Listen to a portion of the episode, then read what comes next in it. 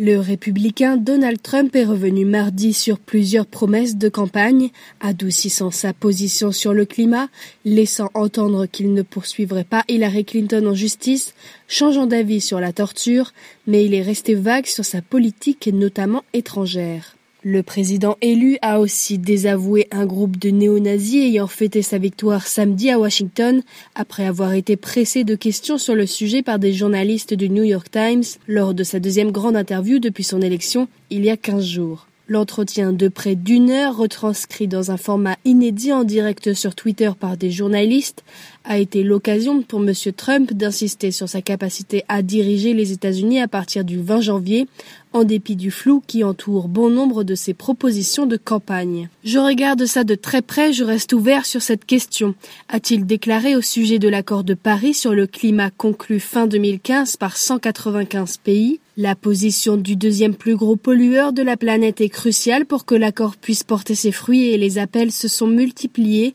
lors de la COP22 qui vient de s'achever à Marrakech pour que les États-Unis respectent leurs engagements. Le milliardaire qui s'est entouré de responsables climato-sceptiques avait qualifié le changement climatique de canular inventé par les Chinois, bien que le phénomène soit désormais avéré scientifiquement. Lundi encore, il avait réitéré sa promesse d'annuler les restrictions sur le charbon, le gaz et le pétrole de schiste. Je pense qu'il y a un lien entre l'activité humaine et le changement climatique.